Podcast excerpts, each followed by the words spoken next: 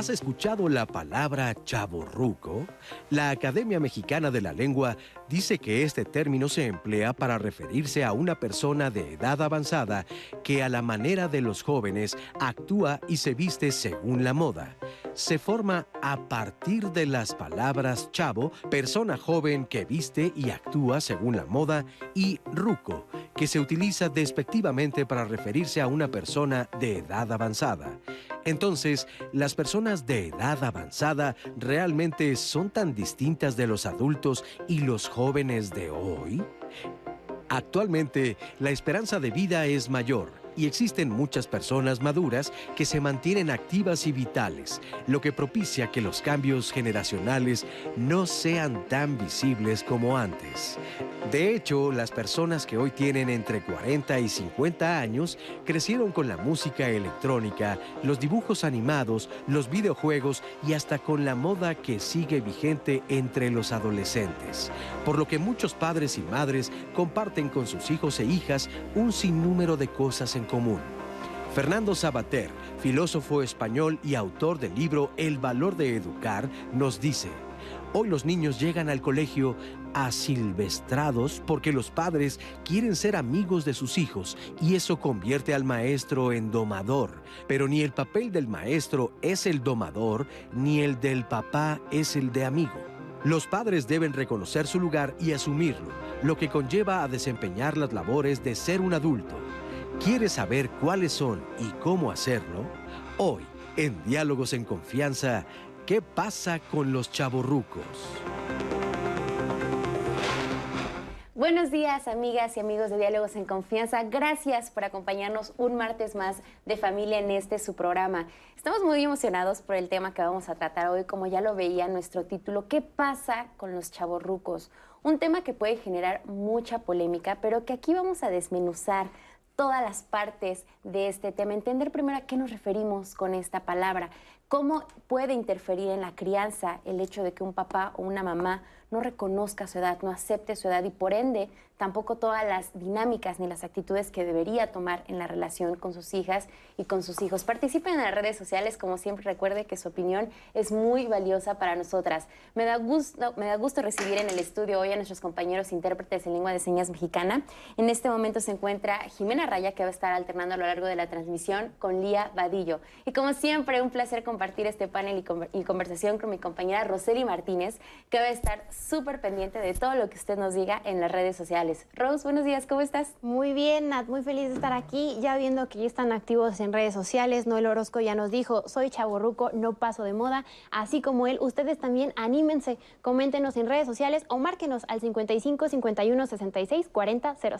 Así es, Rose, ya lo platicábamos fuera del aire, ya tenemos muchos de los comentarios que ustedes nos hicieron favor de mandar desde que estábamos promocionando el programa y nos dieron mucha ilusión porque sabemos que es un tema que va a tener mucho de qué hablar y que usted va a participar mucho con nosotros. También le quiero presentar a las grandes personas que nos acompañan en el panel de especialistas. En primer lugar, le damos la bienvenida a Emilio Arevalo Méndez. Él es psicólogo clínico y psicoterapeuta de familia y pareja del Centro Comunitario de Salud Mental del SECOSAM Iztapalapa. Emilio, ¿cómo estás? Bienvenido. Gracias por venir.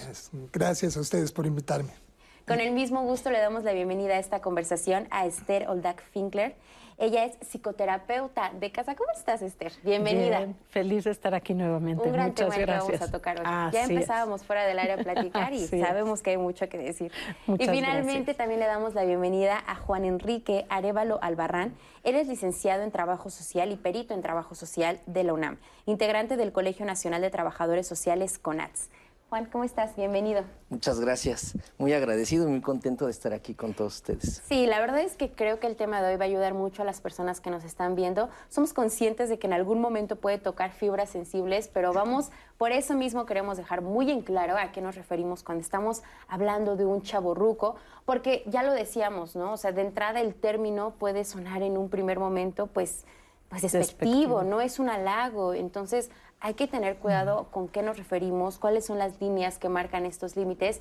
Y en primer lugar, cuando hablamos de un chaborruco, ya lo veíamos en la cápsula, estamos hablando de estas personas pues de cierta edad que adoptan y que visten eh, de la forma en la que lo hacen los jóvenes. Pero aquí nos surge la primera pregunta.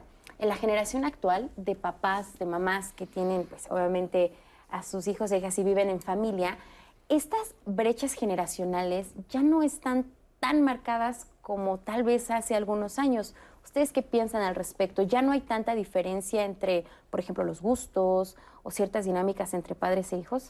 No, de hecho ya no están marcadas las líneas, que eh, es, tiene sus pros y sus contras, ¿no? Porque hoy en día la idea de que eh, los niños y los papás sean amigos es muy atractiva y es muy peligrosa, porque podemos tener una relación extraordinaria con nuestros hijos, Natalia, que eso está muy bien, pero sin perder las jerarquías de autoridad, que es el grave peligro y riesgo que tenemos hoy en día. Los papás no tienen por qué ser amigos de sus hijos, que es algo que nos cuesta mucho trabajo en día hoy entender.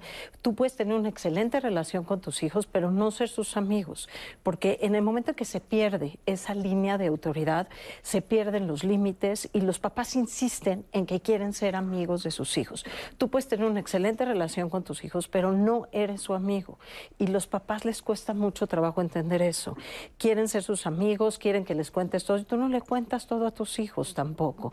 Y los hijos no tienen por qué contarle todo a sus papás y eso no significa que no seas un buen papá. Puedes tener una excelente comunicación, pero si tú no estableces bien esa jerarquía de autoridad, no te van a respetar, no van van a tener límites y por lo tanto no van a tener límites con ninguna autoridad. Y ese es un problema grave que es eh, lo que decíamos al principio de la cápsula, ¿no? Si no te respetan a ti como autoridad, no van a respetar a ninguna autoridad. Y luego los papás se quejan que no lo respetan, pero ellos no se dan a respetar.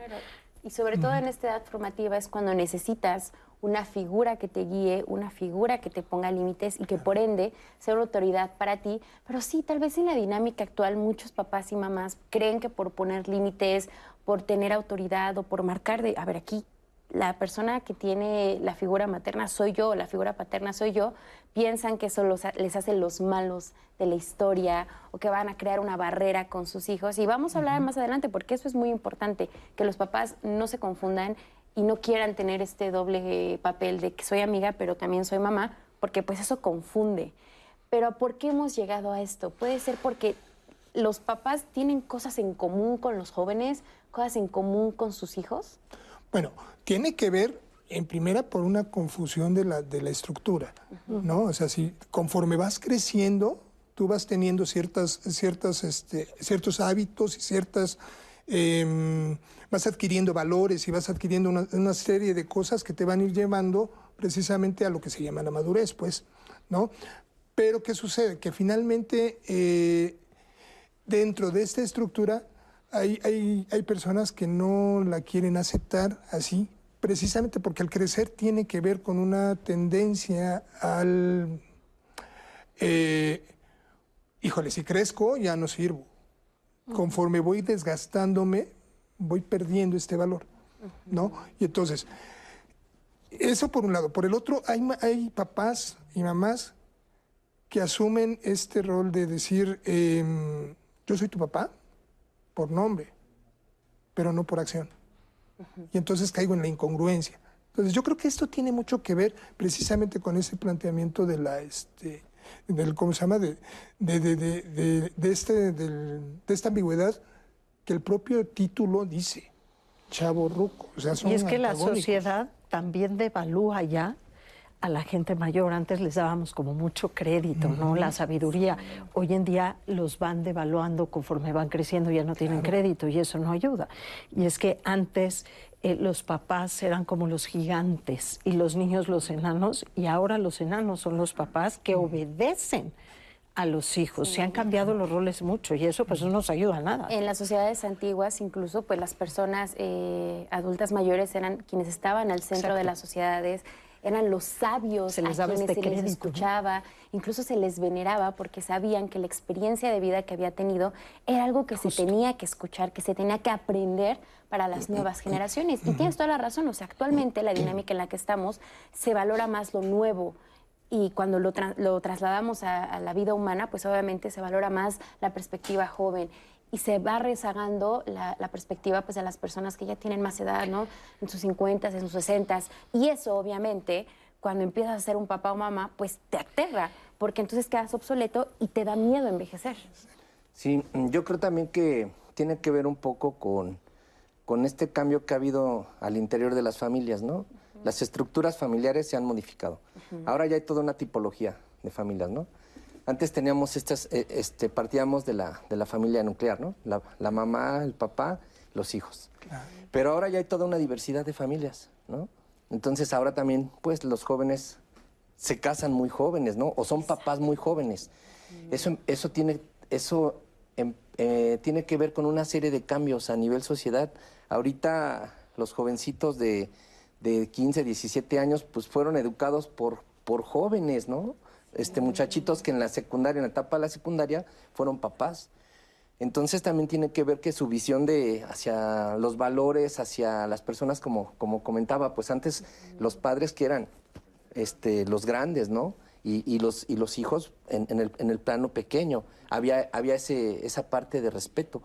Ahora todo se ha empezado a modificar desde ahí. Desde ahí creo que tenemos que empezar así como que ese análisis, ¿no? De ver cómo se ha modificado la estructura familiar. Y si desde adentro está mal, entonces forzosamente afuera en la sociedad las cosas van a estar mal también. Y creo que la situación laboral también ha cambiado mucho. Hoy en día los jóvenes ganan mucho más que los adultos. O sea, hoy un entrepreneur o un joven sabe más que un adulto en cuestiones de tecnología, por ejemplo, desplazan completamente a los adultos. Un adulto tiene que pedirle un consejo a un joven sobre tecnología. Y esto tiene mucho que ver. Eh, un adulto a los 50 en una empresa muchas veces es totalmente desplazado. Para cuando tú mm. pides un trabajo como 50 ya estás obsoleto, ya no te toman. Un joven a los 20 puede ganar tres o cuatro o cinco veces más que un adulto, sabe más, los papás le tienen que pedir consejo a los jóvenes sobre la tecnología y eso va cambiando tu visión y tu perspectiva en donde la autoridad en muchas cosas la tiene y el conocimiento el hijo tú le tienes que pedir ayuda a tu hijo sobre muchas cosas. Entonces van cambiando las líneas y las jerarquías de conocimiento y de poder. Y es que la dinámica actual, o sea, socialmente, la tecnología, pues eso, o sea, es casi, casi sinónimo de la juventud y que casi, casi los jóvenes lo sabemos de manera innata, ¿no? Y eso crea una barrera mucho más grande porque entonces las personas adultas mayores dicen, no, pues es que eso no es algo natural para mí, o no, lo voy a poder lograr, no, sé. no lo voy a saber. ¿Y quién va teniendo el poder?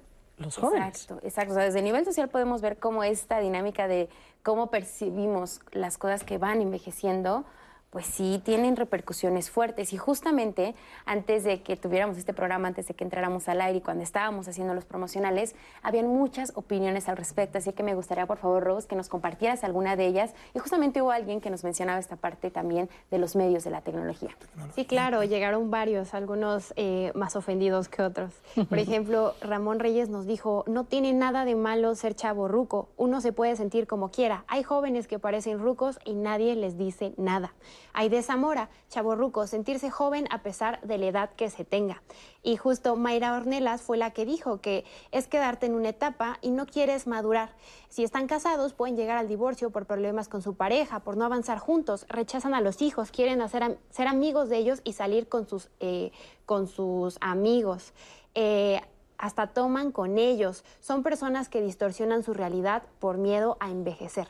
Y Ofelia Acevedo nos dijo que toda una generación de mercadotecnia, publicidad, eh, hizo que los medios de comunicación nos mostraran que todos somos eternamente jóvenes. La vejez está muy mal vista y la muerte más.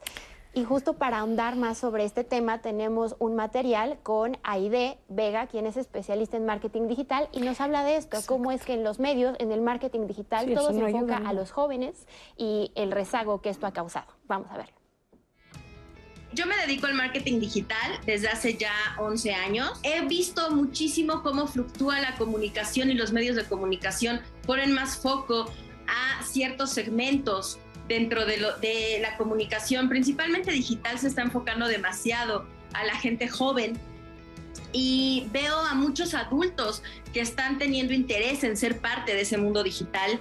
En mi experiencia, los medios de comunicación sí prefieren mostrar a personas jóvenes, sobre todo cuando se trata de ciertos temas, como muy de actualidad y muy de coyuntura.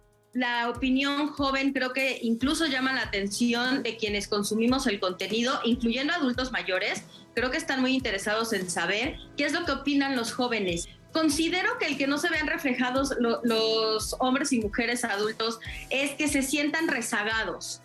Que, y es algo que hacemos, vuelvo, vuelvo a, a, salirme un poquito de lo digital y a ver realmente lo que pasa en nuestra sociedad porque al final del día el comportamiento de los medios de comunicación y de los medios digitales es un reflejo de cómo vivimos nuestro día a día. Creo que eh, los hace sentir rezagados, los hace sentir obsoletos, los hace... Al, final les hace tener una baja autoestima y no sentirse parte de lo que está ocurriendo hoy en día. ¿no? Sucede que como jóvenes estamos buscando cambiar muchas cosas, pero no nos estamos informando de dónde viene y de dónde nace eso que queremos cambiar. Y esa información no tienen los adultos mayores porque nosotros los jóvenes los hacemos sentir que no tienen cabida en el mundo actual. Gracias a Aide Vega por este mensaje que es muy fuerte. O sea, lo que dice realmente nos pone sobre la mesa y nos abre los ojos a decir, claro, desde los medios, desde la publicidad, desde el marketing, predomina un discurso en el que al hablar de la vejez es un antónimo, eh, perdón, es este, totalmente contrario hablar de coyuntura, hablar de actualidad, esas dos cosas no van de la mano y, los dejamos fuera de la dinámica. Yo agregaría algo más, Natalia, en cuanto al marketing. Eh, hay un boom de belleza, de cremas, shampoos, ropa para permanecer joven. Botox, eh, cómo permanecer joven, qué hacer, cremas. Y esto está invadido el mercado de marketing, que es algo que no comentaba Aide. Entonces, todo el tiempo te están bombardeando de no crezcas, no crezcas, no crezcas. O sea, si tú ves la diferencia entre una persona de 60 años hoy en día y una persona de 60 años hace 20 años, no te digo más, o sea, una persona de 60 años era un viejito hace 40 años, ¿no? Yo me acuerdo cómo veía a mi papá de 60 años, era un viejito Hoy una persona de 60 años es una persona sumamente joven, vital.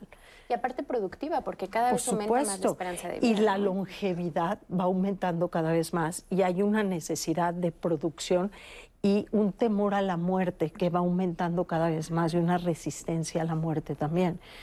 Entonces, eso pues, tampoco ayuda, esa parte de marketing, porque te van bombardeando.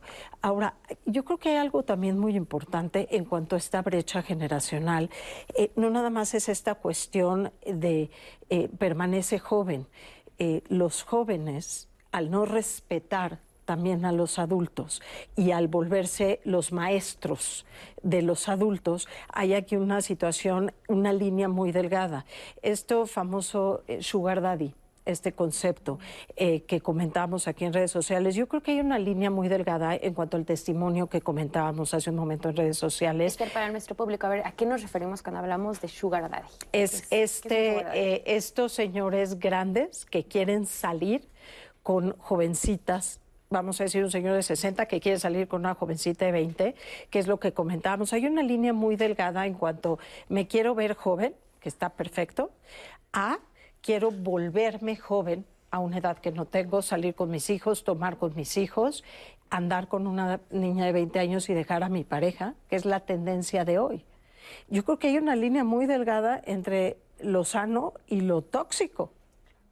¿No? Y hay que distinguirla, porque volverme amigo otra vez de mi hijo y cambiar mi pareja por una niña de 20 años, porque eso me hace sentir joven, yo es una línea muy delgada, ¿no? Quitarle los amigos a mi hijo, quitarle la novia a mi hijo, porque eso me hace sentir joven, vital, energético, yo creo que raya en lo tóxico y hay que tener mucho cuidado, ¿no? Claro, y es que al tener este mensaje todo el tiempo en los medios de no envejezcas, no envejezcas, pues ¿cuál, cuál es la forma en la que se está moldeando nuestro pensamiento y obviamente esta falta de representatividad en los medios afecta.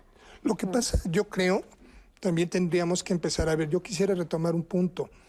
Eh, al hablar de tecnología, eh, esta es una nueva definición de analfabetismo.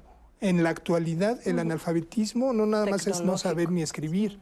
ya tiene una diversidad ahí y entre otras tantas tiene que ver con la tecnología. Y entonces, la persona mayor no tiene tanta habilidad para la tecnología y ahí es donde se convierte en un analfabeta. Y entonces, el, el, esto también a los papás les aterra. O sea, yo me he topado con este, familias en donde los, este, los papás de repente dicen, es que todo el tiempo está en el celular, es que no puedo con el celular, es que no puedo controlar. O sea, como que los rebasan en función de esto, precisamente porque los, este, eh, la tecnología ya se, se, les fue de las manos. Analfabetas funcionales, ¿no? Tecnológicos, ¿no? Tecnológicos. Por eso decía que era una diversidad en, en cuanto a sí, la... un gap enorme. No, o sea, no, antes era, el analfabeta era el que no sabía leer ni escribir.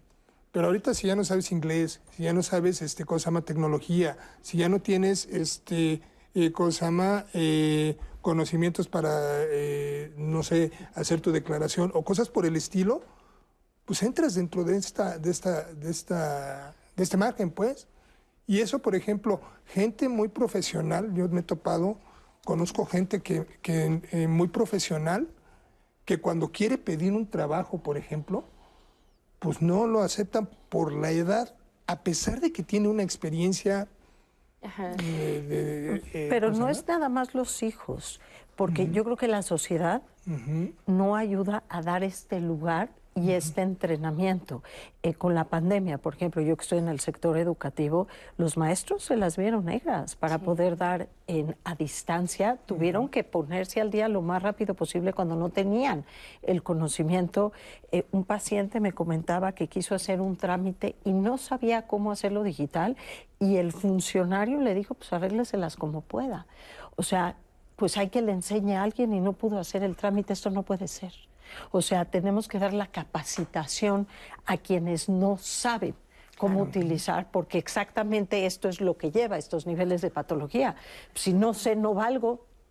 Esto no puede ser. El, maestro no tenía muchas veces el conocimiento para dar a distancia y lo aventaron en la patología. Arréglatelas como puedas. También eran padres de familia ellos que tenían que atender a sus hijos a la escuela a distancia y vivieron un estrés terrible ellos también y no tenían la capacidad. Entonces, también de este lado y la sociedad y quienes estamos también en estas instancias gubernamentales, tenemos que capacitar a los adultos para enfrentar esta distancia y es también labor y responsabilidad de la sociedad el capacitar a los adultos para alcanzar y achicar esta distancia.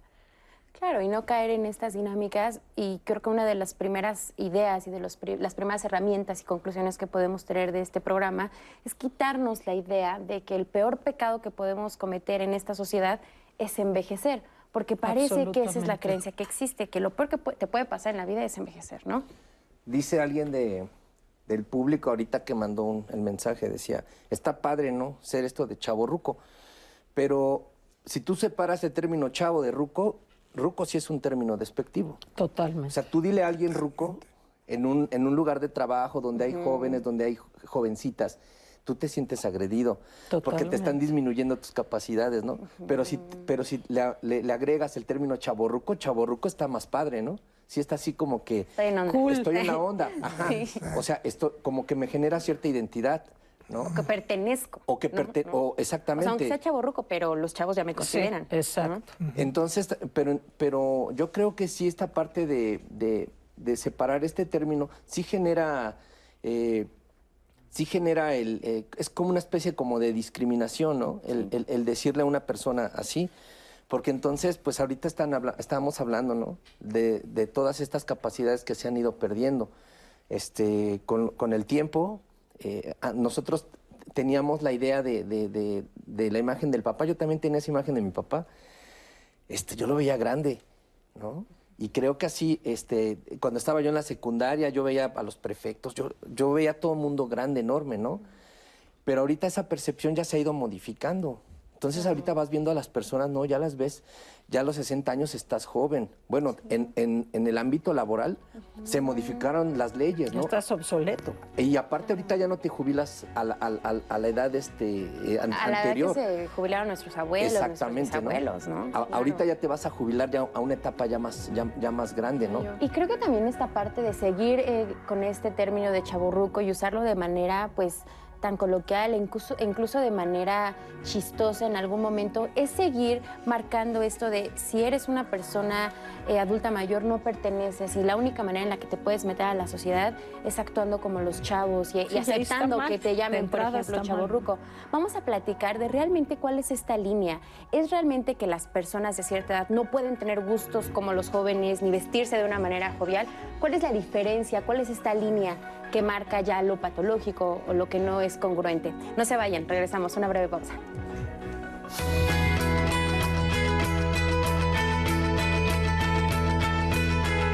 Por muy joven que seas, recuerda que tus hijas e hijos no son tus amigos ni confidentes. Pueden tener cosas en común y ser muy cercanos, pero ellos necesitan figuras que les den estructura y seguridad.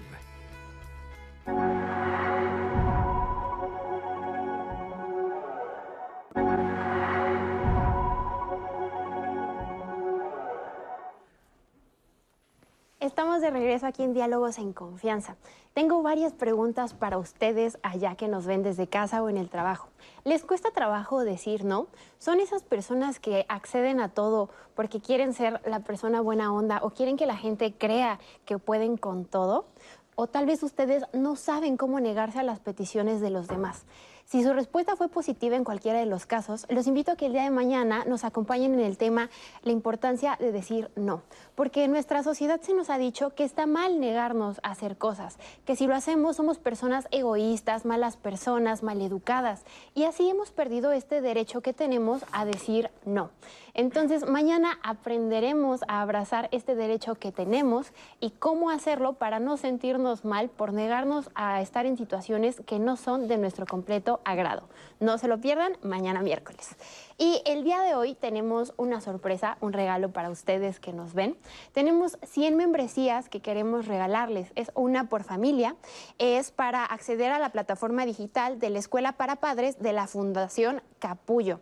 Así que si ustedes están interesados en tener más información sobre esta membresía o quieren una, los invito a que se comuniquen al 56 23 57 67 77. Ahí ustedes pueden marcar, dicen que vieron diálogos en confianza y que van por su membresía. Es un regalo que seguro les va a encantar y los invito a que se comuniquen. El número, les repito, 56 23 57 67 77 para que se comuniquen. Y bueno, regresando a nuestro tema de hoy, eh, los chavorrucos. Todavía estamos muy activos en redes sociales, Nati, tenemos ya muchos, muchos comentarios. La gente está pues muy, muy metida en el tema de hoy.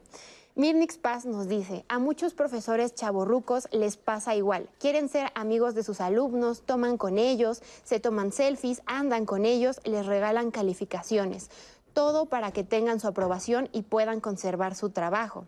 Un desastre para los que no actuamos así y el sistema educativo. Laura Gobal, creo que no se valora a los adultos porque muchos de ellos critican las nuevas formas de ser, de vivir, de convivir. Si fuesen respetuosos con los jóvenes, ellos también los respetarían. Cabe señalar que esto no justifica el maltrato. Betty nos dice, chavorrucos, muy mal que se etiquete a las personas, la madurez y la experiencia se comparte.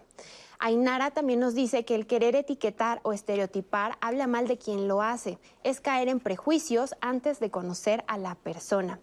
Y Yuridia Fernández nos dejó una opinión bastante amplia. Dice, yo creo que la vestimenta no tiene nada que ver y no hay que juzgar la forma de vestir. Hay temas que no se han madurado en la gente y por eso sí existen, sobre todo en hombres adolescentes tardíos. Siento que hay una descomposición social y hay madres y padres que ya no quieren dar valores ni educar a los hijos, solo dejarlos sueltos y eso afecta en el respeto y la educación. Antes de continuar con más comentarios y que nuestros panelistas nos digan eh, qué opinan al respecto de todo lo que ustedes nos escribieron en redes, vamos a ver el testimonio de Laura Aguayo. Ella es una señora que nos comparte que sus hijos la consideran chaburruca, pero ella no se ve así a sí misma y nos cuenta cómo es que vive su vida. Eh, soy Laura, tengo 60 años, tengo dos hijos, un hombre de 25 años y una mujer de 21 años. Bueno, mis hijos me consideran chavarruca porque soy muy jovial, muy ocurrente, eh, siempre he sido así desde niña y pues luego se burlan de mí, particularmente el, chavo, ¿no? El, el, hijo de 25 años. Pero a mí no me importa, yo soy espontánea, pues al fin y al cabo que algún día me voy a ir de este mundo, así es que mejor la gozo. yo sí tengo redes sociales, en primer término ingresé a ellas Facebook, eh, WhatsApp, em, apenas he entrado Instagram y TikTok, pero como, como espectadora realmente no subo nada, pero sí me gusta dentro de mis posibilidades siempre estar arreglada, no verme, pues como dicen, guapita. Las actitudes que tengo de, de, chava es que me gusta mucho la música y me gusta mucho bailar. De joven practiqué danza, eh, española, ballet, jazz, tap. Hice mucho aeróbics porque en mi juventud fue la explosión de los aeróbics, me formé como instructora inclusive y lo hago frecuentemente, además es como una terapia. Bueno, para mí la edad es la acumulación de experiencia. Eh, yo agradezco mucho haber llegado a, estos años. Bueno, eh, Quizá lo negativo de actuar como chaborruco o chavarruca es que de repente las personas te miran mal, ¿no? Te ven mal, pero eh, pues en realidad a mí no me interesa. Mi esposo es más serio, además de que es más joven que yo. Eh, le llevo cerca de cuatro años, ¿no? Me engañó. Me dijo que era más grande. Pues yo respeto la personalidad de cada quien, si a veces le digo que es un poquito amargado, pero yo soy como soy. En realidad a mí no me importa lo que piensen los demás ni mi familia. Pues yo creo que la vida hay que vivirla intensamente. No sabe uno en qué momento va a dejar uno este plano terrenal y hay que vivirlo así con alegría, eh, porque los momentos difíciles todos los vivimos. Entonces, pues, nos, ¿en qué nos afecta eh, ser Alex? Muchas gracias a Laura Aguayo por compartirnos este testimonio. Me encanta la vibra de Laura, la verdad, la forma en la que se expresa. Y creo que es muy importante que nos detengamos mucho en este testimonio, porque es una de las cosas que hablamos fuera del aire y que yo les confesaba que a mí era algo que me causaba conflicto y que creo que es muy importante que pongamos sobre la mesa.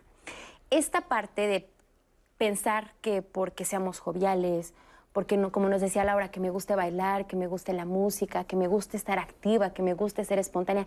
En pocas palabras, que me guste eh, gozar la vida, eso me hace chaborruca. Ah, yo creo que ahí es donde deberíamos de, detener y decir, ¿realmente eso es ser chaborruca o es tener una actitud juvenil que es totalmente legítimo y que la gente no se debe sentir mal por eso? Porque además es algo que, hemos, que ha hecho durante toda su vida. Entonces, no es, no, es, no es implementar algo nuevo o, apropiarme algo de los jóvenes. No, ella comenta que siempre ha bailado, que siempre ha hecho aeróbics, que siempre ha hecho ejercicio. Bueno, pues finalmente es actualizar de alguna manera su, su estilo de vida. Y es que hay que distinguir ahí entre una persona feliz, alegre, que tiene pasión por la vida, que no tiene nada de malo, y quizá deberíamos de aclarar muy bien este término de chaborruco, claro. ¿no? Y, hacerlo a un lado. Y puedes tener pasión por la vida. Y ella dijo, estoy feliz y tengo pasión por la vida. Eso es una cosa. Y otra cosa es ya la parte de la patología, donde tratas de ocupar un lugar que no te pertenece. Esther, y nos decías también que hagamos esta aclaración entre ser juvenil porque ahí es donde entra todo esto de que si me gusta vestir a la moda, si me gusta adoptar ciertas tendencias que están en, en, o sea, eso me hace chaburruca o me hace una persona joven. Y de hecho en redes es algo que, o sea, está como muy latente la duda de qué me hace chaburruco, cómo identifico si soy o si conozco a alguien que lo sea. Porque, por ejemplo, por acá Are Silva nos decía, no importa la edad mientras seas responsable de tus actos, cómo te vistas y te sientas no depende de los demás. En YouTube nos llegó un comentario que dice, las mujeres mayores de 40 ya no tienen que usar faldas ni ropa corta porque la piel se ve mal, eso es para jóvenes. Y si tú usas faldas, eres una mujer chaburruca este, también teníamos por acá otros donde nos dicen, eh, Línea Flores como que nos delimitaba dos aspectos, dos acontecimientos en la vida que nos permiten transitar al estadio joven de adulto. Donde nos dice el primero es la constitución de una propia familia, matrimonio, y la segunda es la inserción en un empleo formal. Esto quiere decir que entonces uno se queda atorado en la juventud si no has formado una familia, si todavía no tienes un empleo del todo formal. Son más o menos por donde se mueven las redes, que si la música sí es un factor, que si yo escucho reggaetón y tengo mayor de 50 es música para jóvenes y entonces eso me hace chaborruco. Es que esta parte, sobre todo, yo creo que en específico al hablar de la vestimenta, son de las primeras cosas con la que la gente va a definir si soy un chaborruco o si estoy actuando de acuerdo con mi edad. Porque incluso lo decía Laura, o sea, a nivel social, eh, ella dice, yo soy muy feliz por cómo vivo mi vida, por cómo me vivo a mí misma, pero la verdad la sociedad de repente te dice, te ve mal o te juzga o escuchamos mucho esto de es que esto ya no es para tu edad o lo de la falda o de la mujer. les pueda aclarar un poquito que no es la vestimenta, no es lo que haces. A lo mejor esto puede aclarar un poquito al público, no es cómo te vistes, eh, no es lo que haces, no es si usas falda, es eh, yo creo que la actitud que tienes ante la vida, ahí está la línea. Eh, te puedes vestir de cierta manera y actuar de otra. No es si usas falda o no usas falda. Yo creo que el problema está en etiquetar y poner juicios de valor. Creo que ahí está el problema. Si te vistes así, eres chaborruco. Si haces esto, yo creo que el error de base es etiquetar y juzgar. Eh, yo creo que tienes que tener eh, en la vida, si eres eh, papá, poner límites y jerarquías. Creo que eso es lo importante. Las jerarquías son muy importantes en cuanto a poner límites de dónde empiezas tú como papá y dónde empiezas tú como hijo. Eh, los límites de autoridad se dan en cualquier parte. Como maestro, en tu trabajo tienes un jefe, tienes límites. Eh, uno no puede juzgar y poner etiquetas. Te pones falda, eh, ya eres adulto, ya eres niño. No, no funciona así. Yo creo que el etiquetar es el que está mal. Claro, y en, y en invadir. O sea, si yo, por ejemplo, no solamente disfruto cómo me visto y demás, pero además quito a los, a los jóvenes, les quito esa parte que es de ellos. O sea, me voy a bailar con mis hijos y entonces ah, le, compito por la novia o cosas por el estilo. No, espérame, pues ahí ya estoy yo invadiendo su espacio. y los justo, justo a la parte en la que este programa queremos llegar. O sea, cuando el que te diga alguien chaborruco o chaborruca puede que se aplique porque ya estás afectando a otras personas, porque te estás desligando de cierta que no es el término, es el actuar. Exacto. Yo creo que debemos de dejar de hablar del término y empecemos a hablar del actuar. No pases, como dices tú, el límite de lo que te toca. Eh, no, no te vayas a bailar con tus hijos, no te vayas a tomar con tus hijos. ¿no? Eh, no seas amigo de sus amigos, que no sean tu círculo de y, y, a eso me refiero con que no seas amigo de tus hijos. Vaya, puedes tener una linda relación con tus hijos, una comunicación muy abierta con tus hijos, pero tus hijos tienen muchos amigos, no necesitan uno más. Me explico, no te necesitas ir a tomar con tus hijos para tener una extraordinaria relación, porque la crianza se trata de una autocracia hacia una democracia para que cuando sean jóvenes puedas tener una libertad con responsabilidad. Se trata de un actuar, no de un decir. Tú como padre puedes decir muchas cosas, pero si actúas en otra forma eres muy incongruente y los niños lo que ven es lo que actúas, no lo que les dices, que es lo importante. Entonces, para que los jóvenes puedan tener un actuar, tienes que poner un límite con cariño y ser congruente y lo que dices tiene que ser el ejemplo porque les puedes echar muchos rollos, pero lo importante es lo que actúas. Para que tú de joven puedas ser un joven responsable y los puedas ir soltando, al principio tienes que ir poniendo límites muy claros, pero si los niños son los que mandan y dicen qué se hace, cómo se hace, cuándo se hace, va a ser muy difícil que de jóvenes pues los puedas soltar. Y lo hacen al revés. De niños los niños mandan y luego de jóvenes los quieres volver a meter al carril y eso no funciona. Exacto. Vamos a ver este testimonio para entrar de lleno a todos los papás y las mamás que nos están viendo para que puedan identificar si están tal vez incurriendo en alguna de estas acciones que, como ya dijimos, lejos de sumar, restan mucho a las dinámicas. Vamos a verlo. Tengo 16 años, eh, mi hermana tiene 18 años y mi mamá 42 años. Mi mamá, a pesar de su edad, siempre se comporta como una chavorruca porque siempre quiere salir con nosotras. si quiere vestir como nosotras, usar la misma ropa, los mismos tenis. Quiere ir con nosotras a los mismos conciertos, quiere ir de shopping juntas. Incluso cuando hacemos fiestas con nuestros amigos, ella quiere estar y pues eso a mí me molesta. Tengo unos amigos que les cae bien, pero hay otros que dicen, pues, ¿qué onda con tu mamá? Es una chaborruca. Y pues la verdad a mí en lo personal sí me da un poco de pena, pero ella me dice que pues que no le importa, que pues que ella mientras lo vea y se sienta joven lo seguirá así. Incluso tengo a mi mamá en las redes sociales y hay ocasiones en las que le comenta a mis amigas que es donde compré esa blusa, ese outfit y cosas así. Al principio creo que era divertido, pero pues ya nos empieza a molestar a mi hermana ya. Yo creo que mi mamá es joven, pero pues pienso que ya debería de comportarse como una mujer de su edad. Muchas veces he intentado hablar con ella, pero pues siempre me dice que ella es mi madre y que tengo que respetar su decisión. A mí me gustaría que los especialistas me ayudaran a que ella lo dejara de hacer, porque ya es demasiado vergonzoso para mí. Muchas gracias a esta chica por compartirnos su testimonio. Nos pide un consejo porque pues ella ya lo dice. Su mamá es joven, o sea, si ella tiene 16, la mamá tiene 42, entonces no hay una diferencia tan marcada. La mamá la tuvo a los 26.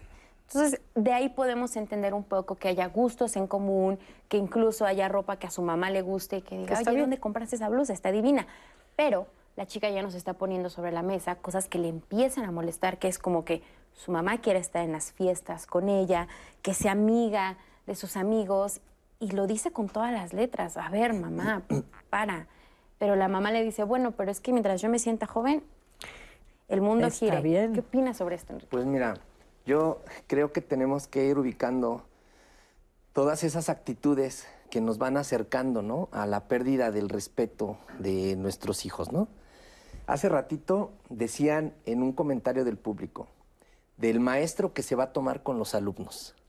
O sea, yo soy figura de autoridad, yo profesor soy una figura de autoridad, yo estoy tratando de educar a mis, a mis alumnos, ¿no?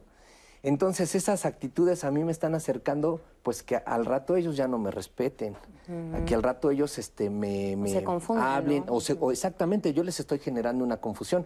Lo mismo yo, papá, si me pongo a tomar con mis hijos que son menores de edad. No, pues hay cosas que tú, papá, con tus amigos, con los de tu edad.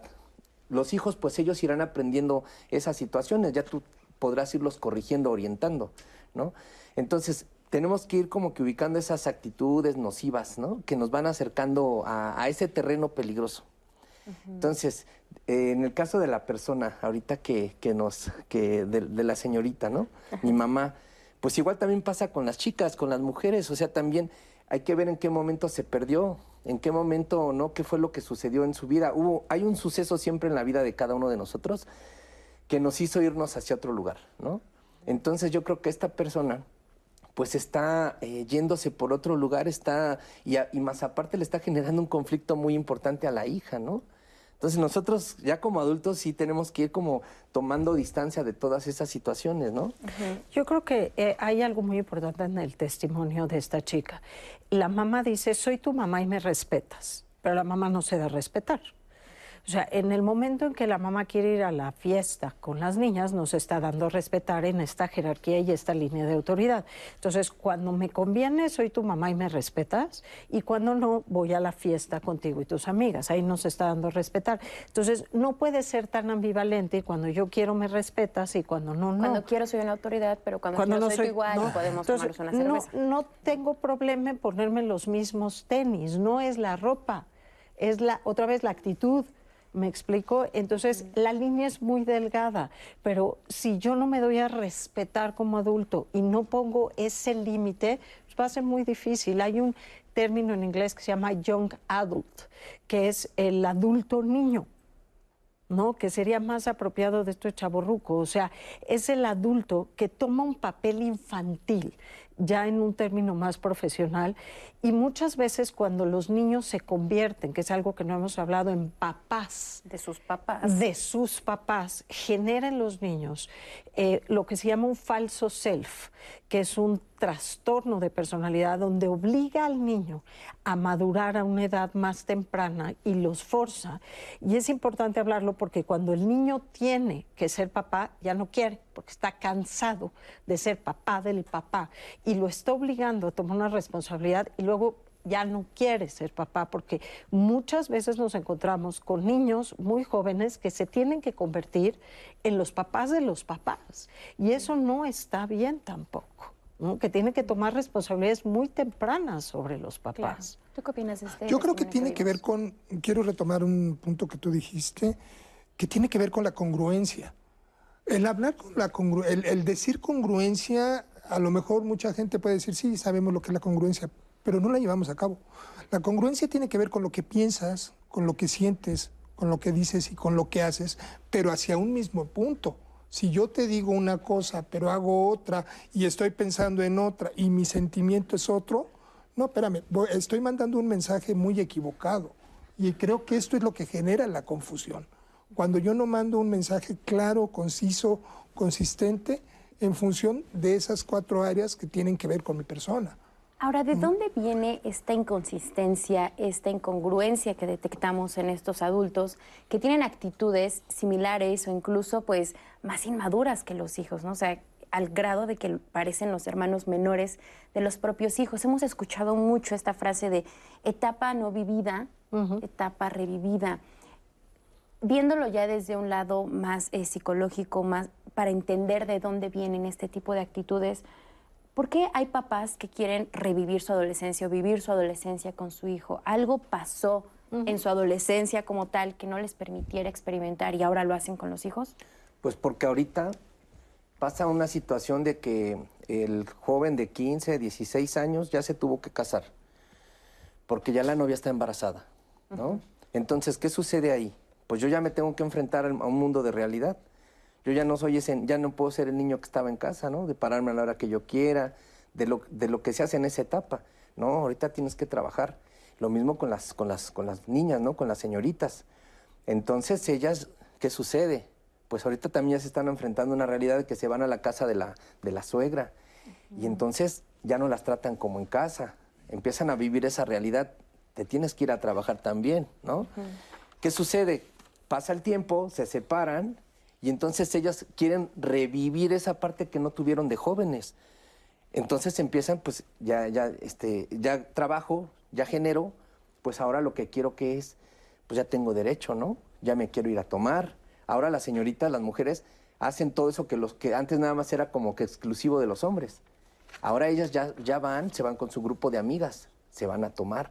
Dicen, pues yo ya estoy ya soy mujer, ¿no? Ya tengo una responsabilidad, pero también tengo este, ese derecho de, también de, hacer vida. Entonces, lo que yo dejé de hacer en la etapa de la juventud, yo ya lo quiero retomar ahorita que ya, que ya soy adulta, ¿no? Creo que más o menos va por ese lado.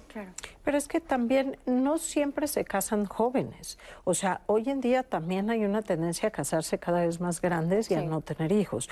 Yo creo que también tiene que ver con un trastorno narcisista, es decir, una eh, falta de autoestima también de base, en donde yo tengo la necesidad de mostrar demostrarme quién soy, lo que valgo a través de lo físico, que me vean. Eh, es una falta de habilidades sociales y emocionales. Eh, yo que me he dedicado toda mi vida al desarrollo en educación y a la prevención de habilidades socioemocionales a través de programas en educación, creo que es básico la prevención en educación de habilitar a los niños en programas sociales y emocionales porque van desarrollando todas estas, habilidades que estos adultos no nos enseñaron y no tenemos y que necesitamos encontrar, necesitamos hacer amigos, no tenemos autoestima, no sabemos cómo vincularnos como los adultos y por eso la necesidad tan importante de enseñarles a los niños en las escuelas a convivir, a expresar mis emociones, a regular mis emociones, porque los adultos no nos enseñaron todas estas habilidades y necesitamos el adulto, el niño, y es transversal. Es decir, la gratitud, eh, las relaciones sociales, el expresar y regular mis emociones, todas estas habilidades sociales y emocionales son intrínsecas al ser humano y son transversales. Y no nos las enseñaron. Hoy en día ya está integrado en la educación, que es vital. Pero estas generaciones de adultos no tienen estas habilidades sociales y emocionales y necesitamos vincularnos con los demás. Hoy en día no sabemos cómo meternos a, a, apps, estas generaciones de adultos, cómo relacionarnos, cómo buscar parejas, no sabemos cómo vincularnos y todo ser humano necesita tener a alguien en su vida. Y no tenemos estas habilidades sociales, los adultos no saben cómo expresar sus emociones, cómo regular, nos falta autoestima, nos falta control de emociones, nos falta regulación de impulsos y no los tenemos. Entonces yo creo que de base este es uno de los problemas y por eso es tan importante la prevención en educación, claro. para educar a estas nuevas generaciones y hacer otro tipo de adultos de mayor calidad en cuanto a habilidades sociales y emocionales. Por eso es que es tan importante generar adultos diferentes y creo que ahí está la solución, ¿no? Pero estas generaciones de adultos no tienen estas habilidades. Y, y Porque además, perdón, además cuando pasa esto, tú tienes que agarrarte de algo. Claro. 100% y pertenecer, y entonces, no exacto, pertenecen a y nada. Entonces, no tengo nada, soy papá eh, de muy joven con chavitos, entonces este no Pues pues me, aferro, me agarro porque esto es lo que me va a dar mi, mi, mi, mi propia eh, subsistencia. pues. Identidad, pertenencia. Identidad, pertenencia, Esto que mencionas, me gustaría que andáramos en esta parte del narcisismo, o sea, cómo llegamos de, no, pues solamente quiero una salir falta de de fiesta, autoestima. solamente quiero hacer, a decir, esto ya es un rasgo narcisista. Sí, sí, finalmente es una falta de autoestima, es una falta de identidad, es una falta de pertenencia que volvemos a lo mismo, no hay un nicho para estos adultos y el, el ser humano necesita pertenecer, necesita valer. Y el narcisista necesita ser el centro. Así es. Y entonces, ya dejé de ser el centro, no, pues tengo que buscar de dónde me agarro. Nadie me ve, Ajá. nadie me valida. Ahora, y si eres papá o mamá y eres narcisista, pues, ¿qué le va a tocar a tu hijo o a tu hija? O sea, vas a estar totalmente desligado de acompañar, de tener una crianza positiva, de ser un rol guía, porque todo es para Volvemos ti. a lo mismo, no es lo que les dices, es lo que transmites. Claro, vamos a ir ya a una pausa. Quédense con nosotros porque este tema se está poniendo muy bueno. Ya explicamos a nivel social de dónde viene este temor a envejecer. En este bloque ya explicamos dónde es donde realmente debemos poner el foco de atención, dónde ya podemos decir, aquí hay un problema, no estás actuando de acorde con tu edad ni con el papel que tienes en tu familia. En el próximo bloque ya vamos a empezar a abordar esta parte de la crianza. Si ya me di cuenta que cometí un error, que mis hijos tienen la autoridad, que incluso mis hijos son mis papás o adolescente que nos esté viendo diga, soy el papá de mis papás, ¿qué podemos hacer? ¿Cómo podemos empezar a cambiar estas dinámicas? ¿Cuáles son las herramientas que les podemos brindar? Sobre eso vamos a hablar en el próximo bloque, pero antes escuchemos algunos de los comentarios que nos han dejado en redes, Rose. Ya tenemos varios, Nat. Por acá nos dice Erika Chávez, tengo 48 años y mis hijos son los que me ayudan en mi forma de vestir y mi corte de pelo. Les gusta que sea jovial, les gusta verme feliz. Acá también teníamos uno donde nos dice Joya en. YouTube, qué bueno que tengan jovialidad, pero sean responsables como padres. Y es que todavía hay muchas dudas en el público sobre en qué momento soy chaborruco y en qué momento no. Vamos a una pausa y al regresar nuestros especialistas nos dan la respuesta.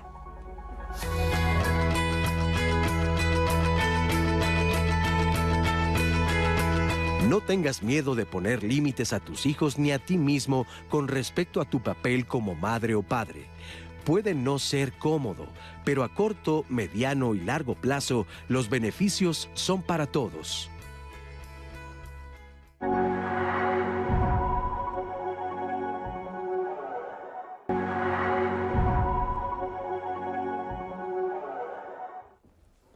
Gracias por continuar con nosotros en nuestro tema de martes aquí en Diálogos. ¿Qué pasa con los chavorrucos?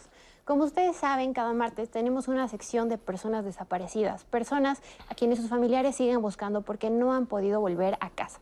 Voy a iniciar a darles el nombre de estas personas, su última ubicación y ustedes ojalá tengan eh, la posibilidad de marcar, comunicarse y decirnos si saben alguna información de su paradero. Inicio con Juana Donají Santiago Gutiérrez. Ella se extravió en la colonia Buenos Aires, municipio de Tezoyuca, Estado de México, el 27 de junio del 2021. Su foto aparece en pantalla junto con el número al que pueden comunicarse. Continúo con Gustavo Calderón Torres. Él desapareció en la colonia Corte Xolohuango, municipio de Chimalhuacán, Estado de México, el 10 de enero del 2022. 55 56 74 7902, el número al que pueden comunicarse para brindar información de su paradero. Gerardo Martínez Reyes fue visto por última vez en Norte 4 y Río San Joaquín, Alcaldía Miguel Hidalgo, Ciudad de México, el 31 de octubre del 2019. Su foto y datos aparecen en su pantalla. Continuó con Alberto Hernández Ramírez. El último lugar donde se le vio fue en la colonia Ampliación Las Águilas, Alcaldía Álvaro Obregón, Ciudad de México, el 28 de agosto del 2021 sus datos aparecieron en pantalla. Y finalmente, Agustín Sánchez Barbosa. Él se perdió en la calle Barbero de Sevilla, Colonia Agrícola Metropolitana, Alcaldía Tláhuac, Ciudad de México, el 21 de mayo del 2016. Su foto, datos y el número de contacto para que se comuniquen aparece en pantalla. Recuerden 55 56 74 79 02, el número al que pueden comunicarse si cuentan con cualquier información que puedan darle a sus parientes para saber el paradero de estas cinco personas. Su ayuda es de gran importancia para que ellos puedan volver a casa. Y bueno, eh, la siguiente semana tenemos un tema así de interesante como el día de hoy va dirigido más para aquellas personas, padres y madres o algún tutor o tutora. El noviazgo adolescente. ¿Quién no recuerda su primer amor, su primera relación cuando se era adolescente, donde todo parecía muy lindo? Eran estas primeras experiencias con lo que era el amor, el enamoramiento.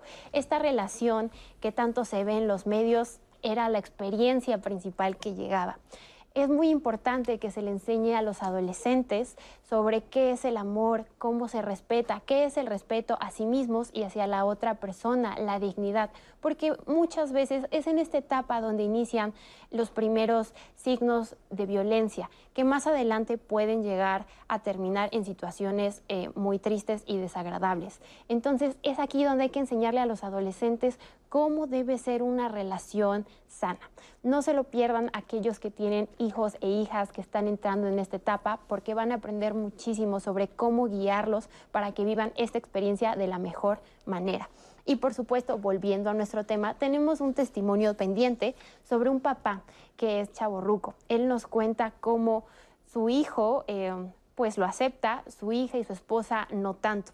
Pero un poquito antes de irnos voy a darles el contexto de lo que se trata este bloque sobre los papás, si se puede o no ser amigos. Por acá Julio Trejo en Facebook nos dijo, según la RAE, amigo es persona que tiene amistad o es afectuoso con otra.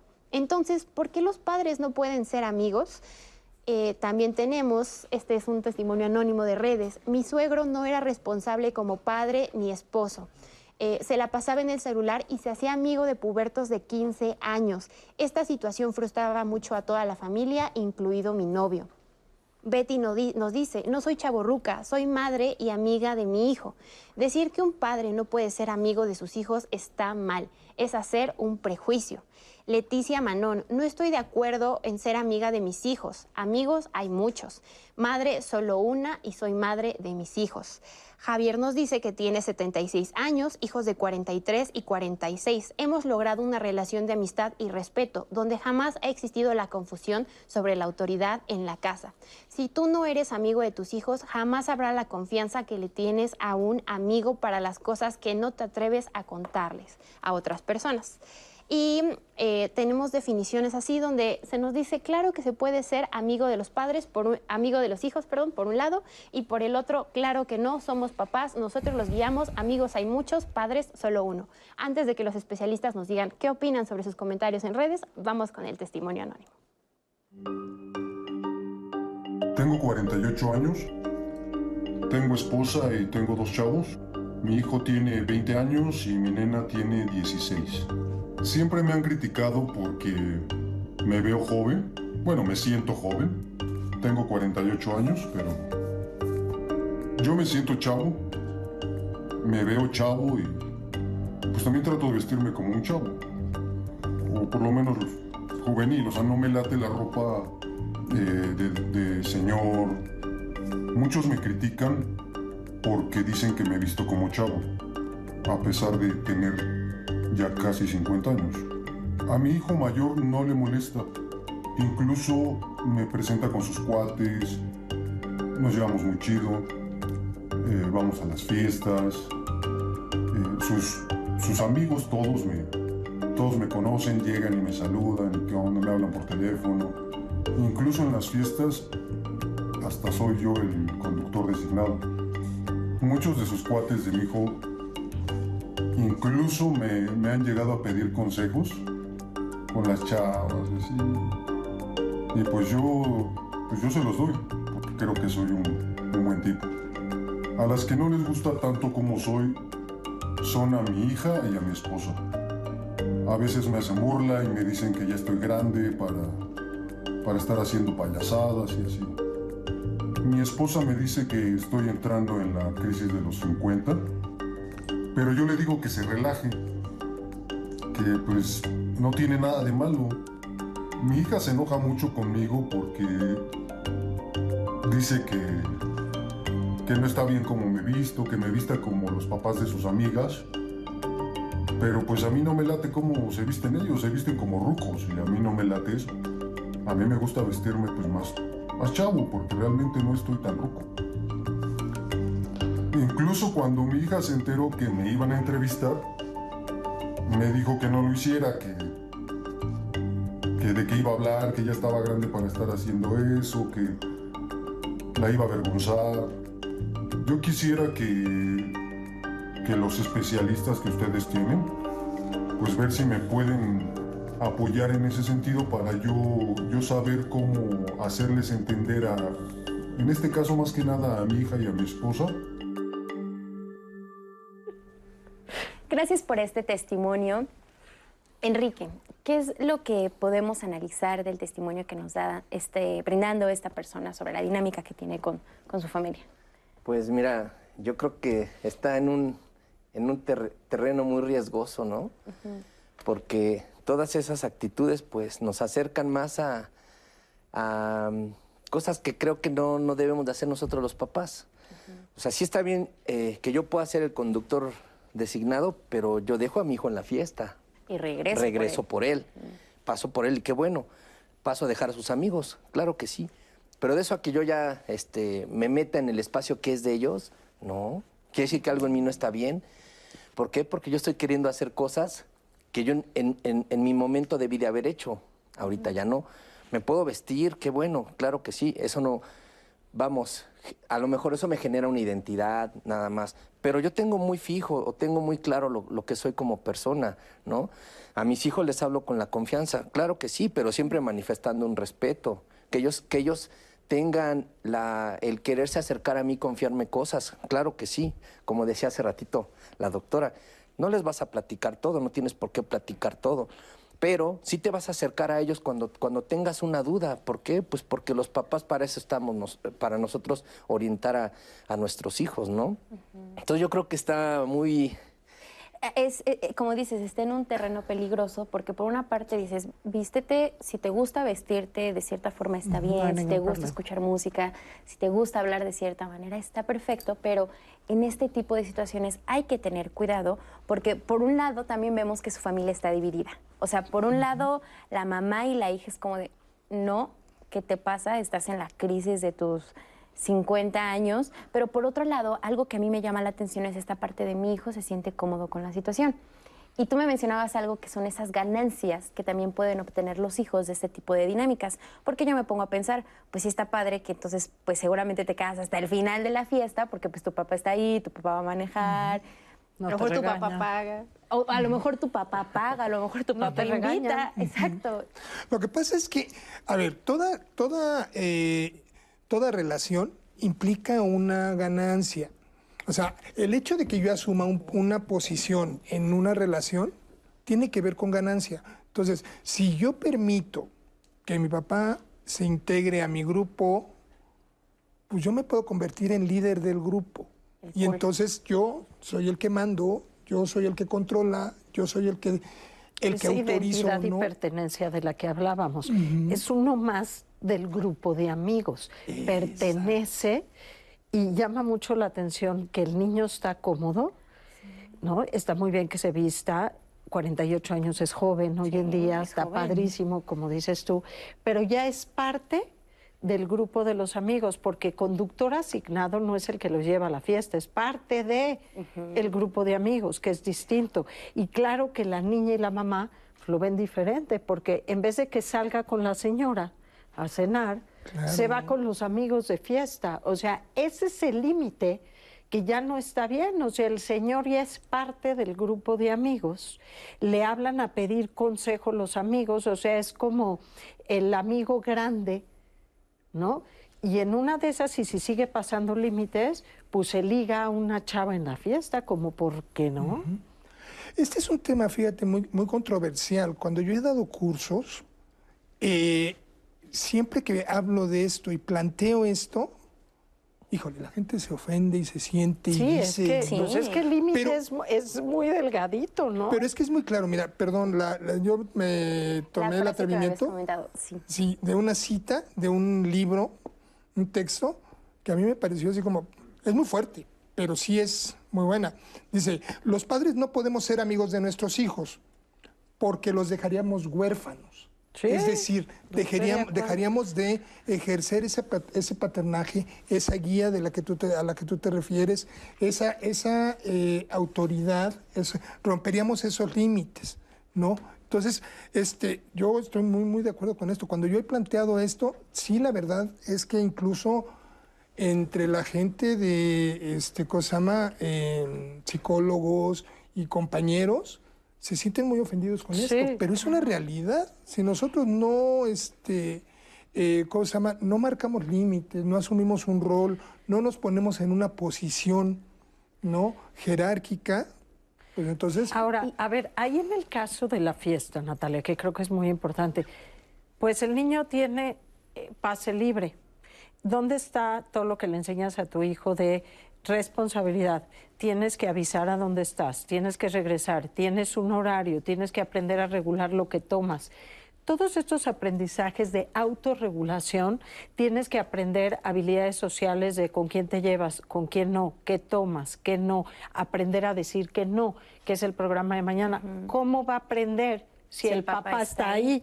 E incluso el papá es el que dice, ay, sí, shot, shot, ¿no? A ver, por sí. ejemplo. Entonces, ¿qué- qué- dónde va a aprender el niño todas estas habilidades si el papá está ahí metido? Ahora, la confianza. Se habla mucho de la confianza. Pues sí, pero la confianza, la confianza se gana. O sea, yo no puedo confiar en, en- en una persona que finalmente no cumple con ciertas expectativas. Oye, si el niño quiere este, tener una novia, este, ligarse a una niña con el papá, o sea, son muchas las cosas que están alrededor, ¿no? Y pues eh, al papá estar ahí, pertenecer al grupo, pues le está cortando la posibilidad al niño de todo, de desarrollar todas estas habilidades, por eso es que no puede ser su amigo. Y probablemente ahorita el joven, el adolescente, se sienta cómodo con la situación Sí, porque pues el papá paga, el papá invita, el papá me lleva, pero en un futuro tal vez va a resentir al papá Y o tal vez va a empezar a ver la factura. y ahí va a decir el papá, yo mando. Yo soy tu papá. Y es que creo que entramos a uno de los puntos medulares del programa, que es hablar de si se pueden ser amigos, amigas de nuestros hijos e hijas. Aquí ya lo dejamos muy claro que no, pero sí me gustaría que primero eh, pensemos por qué causa tanta polémica. ¿Por qué es algo muy fuerte que alguien me diga, no, tú no puedes ser amigo de tu hijo? Y creo que es porque, obviamente, al escuchar la palabra amigo, es una persona en la que tienes confianza, con la que eres cercana, con la que hay un vínculo bonito. Es una de las cosas más padres de la vida, tener amigos y amigas. Y creo que en este, en, en sentido, en esta definición, los papás dicen, pues es que a mí me gustaría tener ese tipo, ese tipo de vínculo con mi hijo. Pero sí lo puedes tener, pero no necesariamente eso te va a hacer su amigo o tú tienes que buscar ser el amigo sobre todo.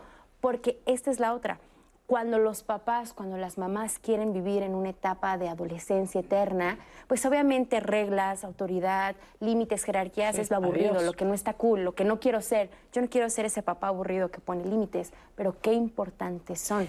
Y además cuando el adolescente lo requiere, porque entra en una situación de adicciones, porque ya no llegó toda la noche y no sabes dónde está. O sea, estamos hablando de la parte divertida, pero la crianza no solo es la parte divertida. ¿Qué pasa cuando el niño no llegó? ¿Qué pasa cuando se te pierde en una adicción? O sea, porque hay otra parte de la crianza no tan divertida que como papás sabemos. Y ahí ya tienes que poner límites y ahí te dice, pues ya no. Muchos papás también te dicen, es que cuando yo era adolescente yo sufría mucho cuando me regañaban, cuando me decían, cuando hacían. Yo no quiero que mi hijo sufra. Pero yo, lo- bueno, cuando yo les, le- le escucho eso, les pregunto, ok, tú no quieres que tus hijos vivan eso, pero tú eres lo que eres gracias a esas experiencias. Si tú no tuviste esos límites, si tú no tuviste ese regaño de papá, si tú no tuviste esa eh, intervención de autoridad, no hubiera sido lo que eres. Entonces, a ver, y este es uno de los puntos que finalmente ya no rompe con la controversia. Pues ya cuando empezamos a trabajar esta parte, sí, le- sí funciona como para Y es que empezar a ver esto. existe una idea generalizada de que poner límites, de que ejercer la autoridad, el que se respeten las jerarquías, es algo que va a poner una barrera con los hijos. O sea, en vez de verse como esa herramienta positiva en la crianza, se ve como ese tope, como esa barrera que va a mermar la relación entre padres e hijos. Es y eso que- no es así. Sí. Creo que esta parte está bien clara, como todos aquí la, la están planteando. Cuando nos hablan de límite, cuando nos hablan de disciplina, cuando nos hablan de esas cosas, como que ya no me gustó, ¿no?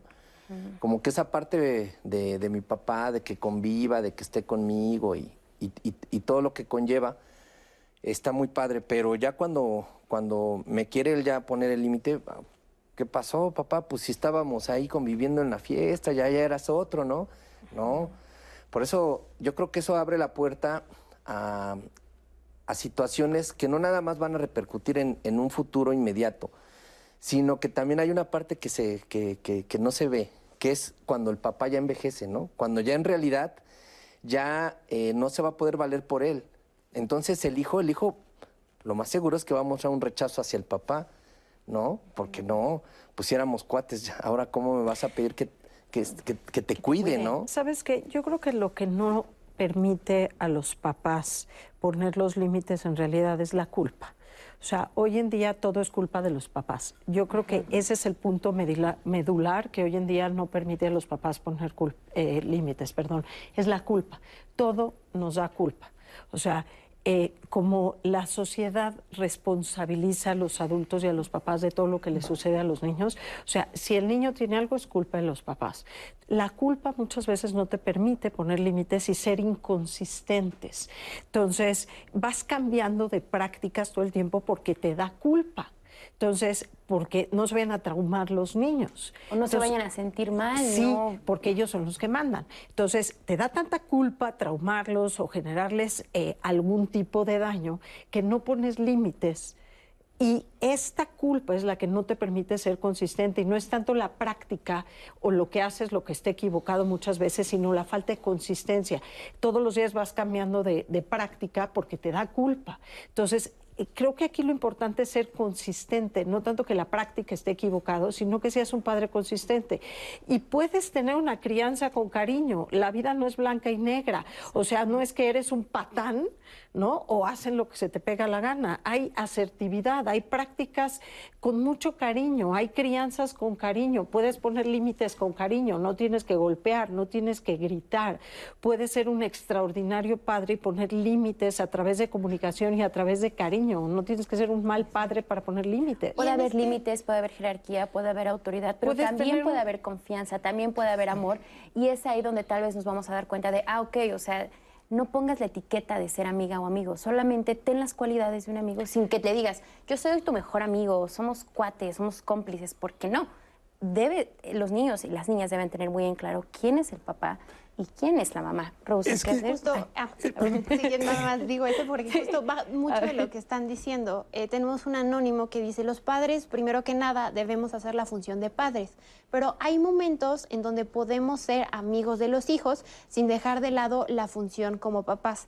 Y lo uno a este que dice Odette Hernández, se puede ser amistoso, pero no amigo pues se debe conservar la jerarquía mientras se está educando. Si no es fácil perder el respeto. En este asunto, tal vez hay una confusión entre lo que es ser amistoso, en lo que es ser amigo, o podemos a veces ser papás y a veces amigos. Papás amistosos. Es que puedes tener mucho cariño con tus hijos, puedes tener una crianza de amor, los puedes amar profundamente y el establecer límites no quiere decir no llevarte con ellos. Puedes tener una excelente relación, una excelente comunicación, mucho amor autoridad no es lo mismo que ser autoritario, porque yo creo que a los papás les dan Exactamente. ¿Cuál sería esta diferencia? Mira, por ejemplo, autoridad es marcar la ruta, servir como guía, dar, dar la, línea a seguir. Autoritario es, las cosas son como yo digo. Porque lo mando yo. Y porque yo soy el papá. porque yo soy el papá y se acabó. Cuando finalmente, por ejemplo, con los adolescentes, muchos papás no quieren... Eh, entrar en debate con los adolescentes. Pero cuando tú entras en el debate de, la construcción del límite, hay muchos adolescentes que, asumen esa, eh, esa responsabilidad, esa inteligencia y dicen, ah, papá, pues sí tienes razón. ¿No? Entonces ya lo voy a hacer de esta manera. Pusiste un límite, no marcaste, o sea, no fuiste eh, ni agresivo, ni mucho menos, ¿no? Y el, adolescente quedó con la línea. ¿no? Yo creo que es, el, temor tiene que ver con esa parte de convertirse en, el brujo del cuento. En el malvado. En el malvado. Que nadie quiere. Exacto, pero no es necesario. Claro, o sea, se puede tener una vez más, límites, se pueden tener balances. Y también para cerrar este tema de ser amigos, esta idea que ya habíamos puesto sobre la mesa, pero que recalquemos, esta, este afán, este deseo de los papás de, es que entonces si me reconoce como su amigo o su amiga, me va a contar todo. Me va a contar este, cuestiones que incluso a mí me preocupan, que empiece con drogas, que empiece a tener relaciones sexuales. Entonces, si soy su amigo, me lo va a contar. Y la realidad es que no. Tú bien lo decías, Esther, los seres humanos tampoco es que compartamos todo con todos, ni con nuestros propios amigos. Entonces, los papás también deben entender que en algún momento no van a poder saber todo de sus hijos, por ejemplo. Sí, y qué bueno, ¿no? Porque después... Eso no significa que no tengan una buena comunicación en relación con ellos. Sí, y también, a veces también pasa que uno como hijo llega a ver interactuar al papá en un momento en el que uno no se imaginaba y te quedan cosas así. No me gustó ver a mi papá ahí, o sea, porque yo tengo una idea de mi papá y, y verlo en ese momento, él dije, híjole, no, entramos en el terreno de la confusión, que es algo que causa mucho conflicto en las familias. En el próximo bloque justamente vamos a hablar de esto. ¿Qué pasa cuando el adolescente, cuando el niño o la niña ya se convirtieron en el papá de los papás? ¿Cómo les afecta tener este tipo de responsabilidades? ¿Cómo les afecta esta confusión de los roles? Porque obviamente ellos tienen en la idea cómo debe ser un papá o una mamá, pero no es lo que ven en la realidad de su familia. ¿Cómo recuperar la autoridad que se ha perdido? Más sobre este tema todavía queda mucho. Recuerda que estamos completamente en vivo y que pueden mandarnos todas las preguntas, todos los comentarios que tengan en las redes sociales, porque en el próximo bloque vamos a leer todas y cada una de ellas y les vamos a dar respuesta. Nuestro tema de hoy, ¿qué pasa con los chavorrucos? Quédense con nosotros aquí en Diálogos en Confianza.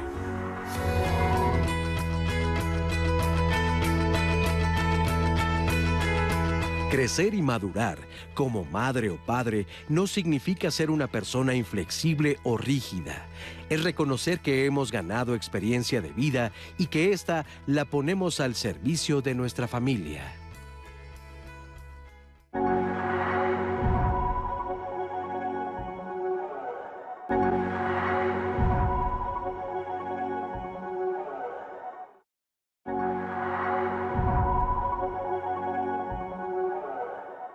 Los papás no tienen por qué ser amigos de sus hijos, que es algo que nos cuesta mucho trabajo en día hoy entender.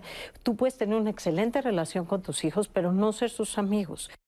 Puedes tener una excelente comunicación, pero si tú no estableces bien esa jerarquía de autoridad, no te van a respetar, no van a tener límites y por lo tanto no van a tener límites con ninguna autoridad. Hay papás y mamás que asumen este rol de decir, em, yo soy tu papá por nombre, pero no por acción. La sociedad también devalúa ya a la gente mayor. Antes les dábamos como mucho crédito, ¿no? La sabiduría. Hoy en día los van devaluando conforme van creciendo. Antes teníamos estas, eh, este, partíamos de la, de la familia nuclear, ¿no? La, la mamá, el papá, los hijos. Pero ahora ya hay toda una diversidad de familias.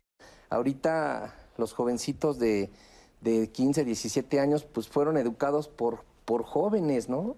Este, muchachitos que en la secundaria, en la etapa de la secundaria, fueron papás. Hay una línea muy delgada en cuanto me quiero ver joven, que está perfecto, a quiero volverme joven a una edad que no tengo, salir con mis hijos, tomar con mis hijos, andar con una niña de 20 años y dejar a mi pareja. En la actualidad, el analfabetismo no nada más es no saber ni escribir. También ya es tiene una ya. diversidad ahí y entre otras tantas tiene que ver con la tecnología. Y es también labor y responsabilidad de la sociedad el capacitar a los adultos para alcanzar y achicar esta distancia. Si tú separas el término chavo de ruco, ruco sí es un término despectivo. Tú te sientes agredido porque te están disminuyendo tus capacidades, ¿no? Pero si le, le- le agregas el término chaborruco, chaborruco está más padre, ¿no? Sí está así como que Estoy en onda. Cool. estoy en la onda. Ajá. Sí. O sea, esto como que me genera cierta identidad. No es cómo te vistes, eh, no es lo que haces, no es si usas falda, es eh, yo creo que la actitud que tienes ante la vida, ahí está la línea. La congruencia tiene que ver con lo que piensas, con lo que sientes, con lo que dices y con lo que haces, pero hacia un mismo punto. Si yo te digo una cosa, pero hago otra y estoy pensando en otra y mi sentimiento es otro, no, espérame, estoy mandando un mensaje muy equivocado.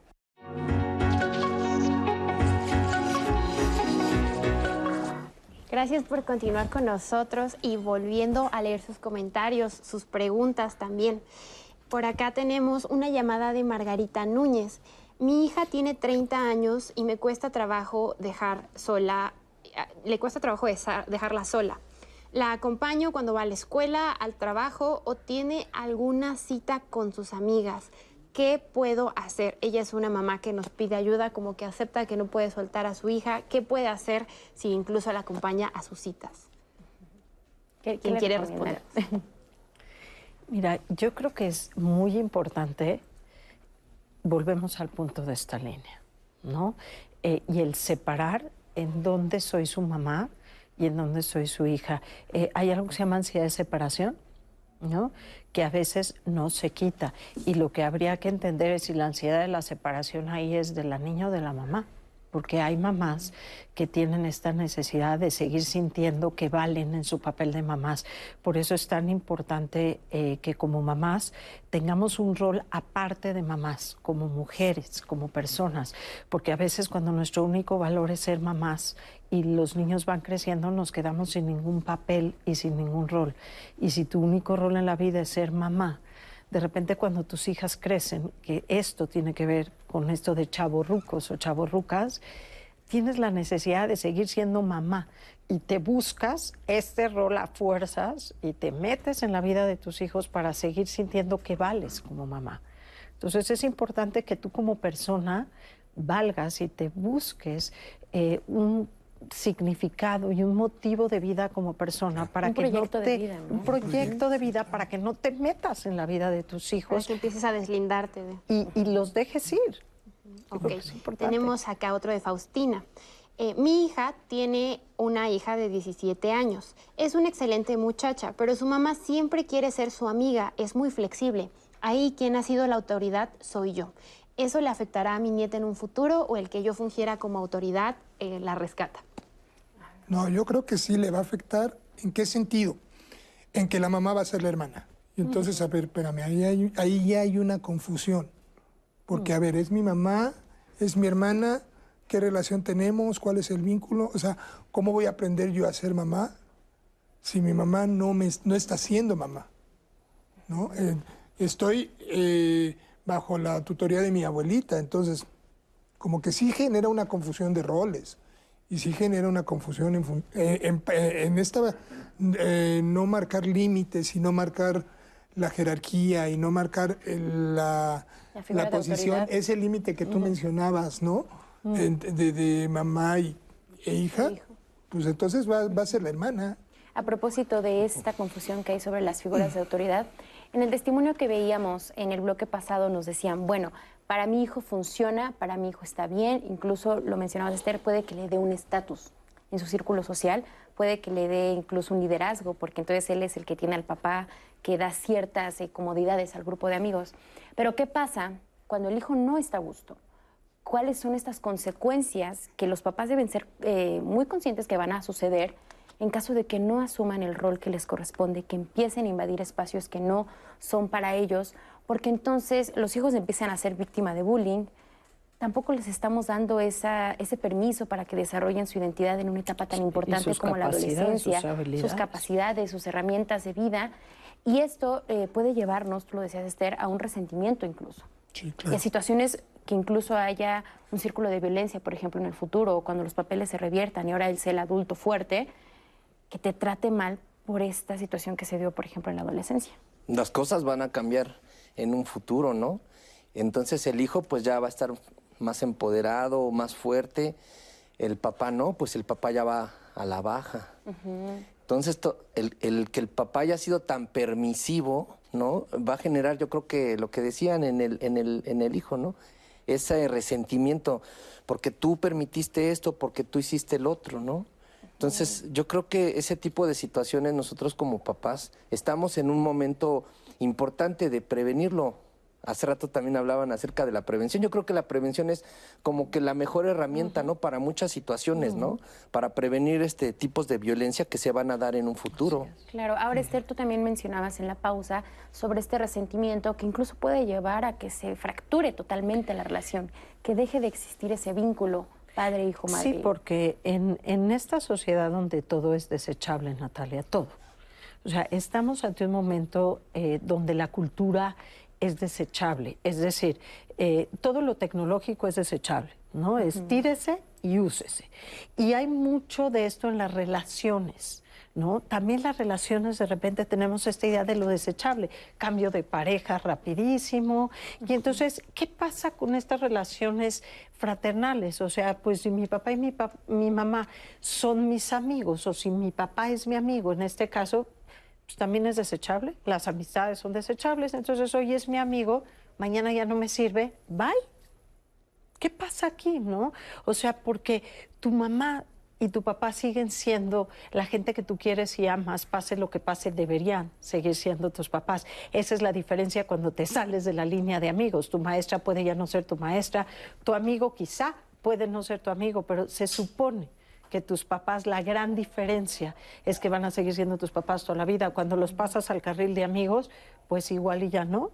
¿No? Y también hay esto donde eh, en nuestra cultura, por ser tu mamá, si te hizo un daño terrible, tienes que seguirla viendo. No necesariamente, obligado. ¿no? Entonces, es una línea muy peligrosa porque si te mueves al carril de amiga y te hizo un daño tremendo, entonces el día de mañana tú solo te estás poniendo el pie a romper y a fracturar ese vínculo. Y para evitar que se fracture ese vínculo, ¿qué puede hacer un hijo o una hija que se ha convertido en papá o mamá de sus padres? Un, eh, ¿Qué puede hacer? Yo creo que una de las cosas que primero se tiene que hacer es no permitirlo. O sea, yo como hijo, sí, a lo mejor gano cosas, a lo mejor tengo cosas, pero sí yo no, yo no podría permitir que mi papá entrara en mi grupo, a lo mejor defender ese- esa parte. Y como tú decías, si es necesario este, eh, ya no ver a papá, ya no ver a mamá, pues con permisito, mi grupo de amigos. Y. ¿Por qué? Porque entonces, este, eh, si yo como hijo lo permito, entonces eh, mi papá lo va a asumir. hay una cosa muy importante que hay que checar, que tiene que ver con la complementariedad.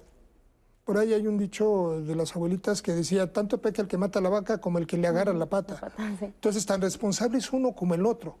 O sea, yo por invadir, tú por permitirme eh, que te invada, ¿no? Y entonces a lo mejor ahí, cuando ya el hijo ya no, ya es adulto, yo creo que tiene la capacidad de decir, me hicieron daño, con permiso, me voy a sanar y, este, cosa? Y me retiro. Pero bueno, o sea, me pongo a pensar que en muchas situaciones no necesariamente uno se espera hasta la etapa adulta. O sea, un adolescente incluso puede, en un grado extremo, volverse el papá o la mamá de, su, de sus padres, ¿no? O sea, y tenerlos que cuidar, porque hay muchos casos extremos donde los papás no tienen la capacidad emocional de cuidarse y son los jóvenes a muy temprana edad los que tienen que ocuparse de la salud mental. No, no estamos hablando necesariamente de una fiesta, ya sería lo de menos.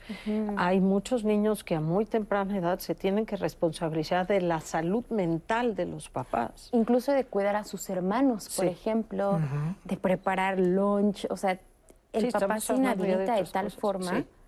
Y eso pues afecta mucho el desarrollo del hijo o de la hija que asume a una temprana edad una autoridad tan tremenda, ¿no, Así Enrique? Hace rato decía la doctora que, que este, la, lo que no necesariamente ahora los jóvenes eh, ya no se casan, ¿no? Sino que ahora hay quienes ya no quieren tener nada que ver con esta parte. Y tiene que ver también con esas responsabilidades es. que tuvieron que asumir ellos, Así es, ¿no? Porque tuve yo que cuidar a mis hermanos o porque tuve que ser yo el proveedor principal, ¿no? Tuve que asumir la figura, la figura de, de- de- de- de- del que aportaba, ¿no? A, a la economía del hogar. Y entonces ya llego yo a esta parte de ya de entrados los 25, los 30, yo ya no quiero saber nada de esa parte de, de tener compromisos, mucho menos familia, ¿no? Así es.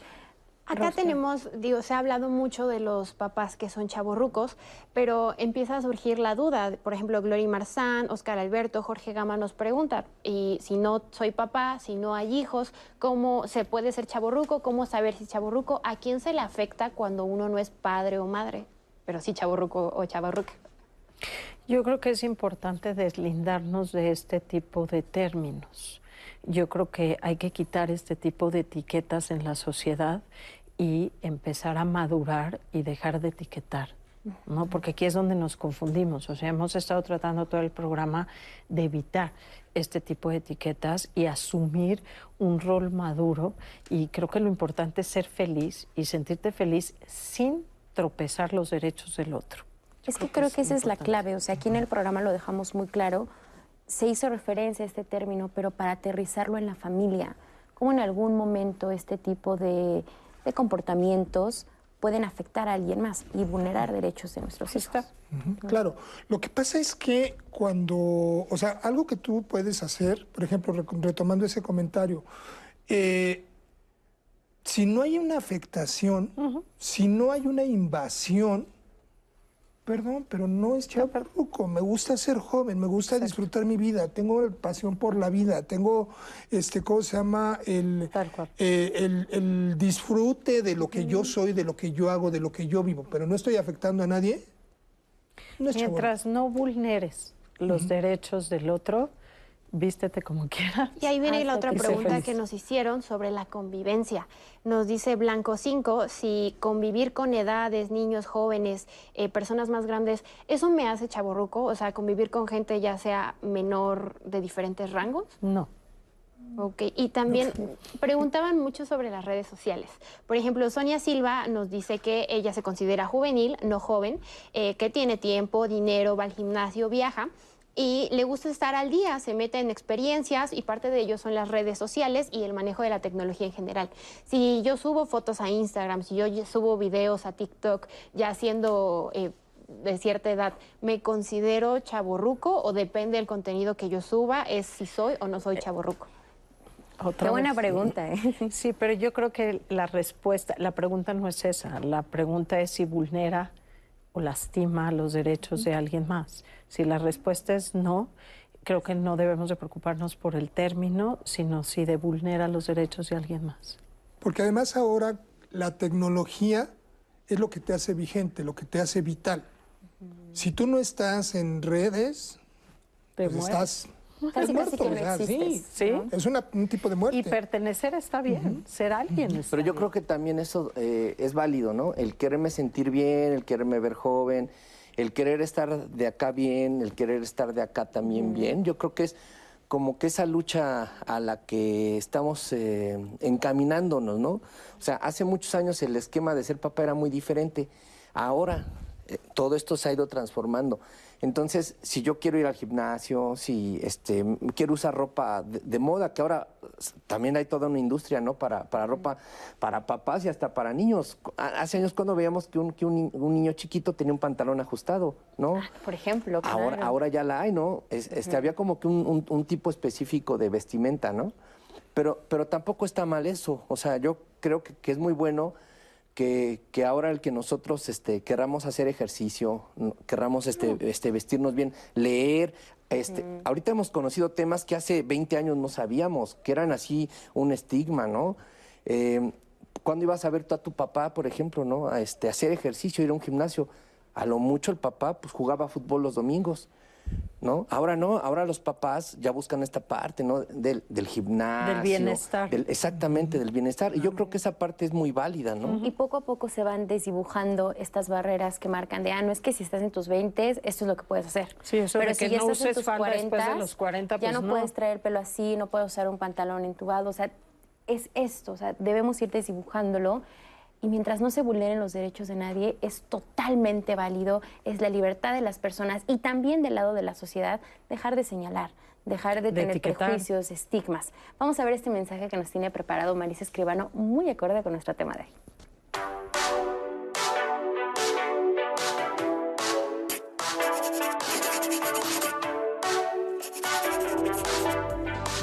Hola, muy buenos días. Como ya escuchaste en el programa, los chavorrucos se niegan a enfrentar su edad. Tratan de aparentar ser más jóvenes y se resisten a envejecer.